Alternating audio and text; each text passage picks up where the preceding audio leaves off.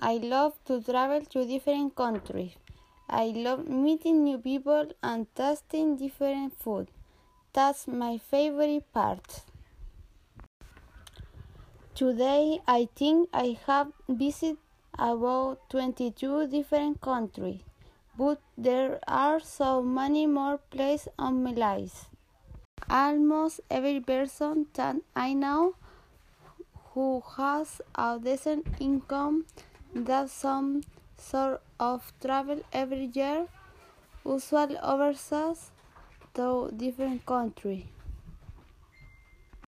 In my opinion, traveling overseas and to different countries makes us more accepting of each other difference and teach us respect for different cultures, tradition and belief.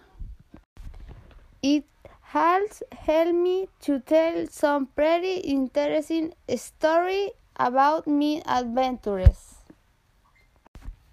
I love talking to people about places they we visited and things that they have seen in the world. I think it's because I can easily relate to them and it's easy for me to share my story and experience with them.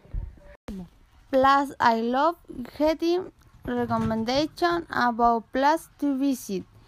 It helps me to plan where my next holiday is going to be.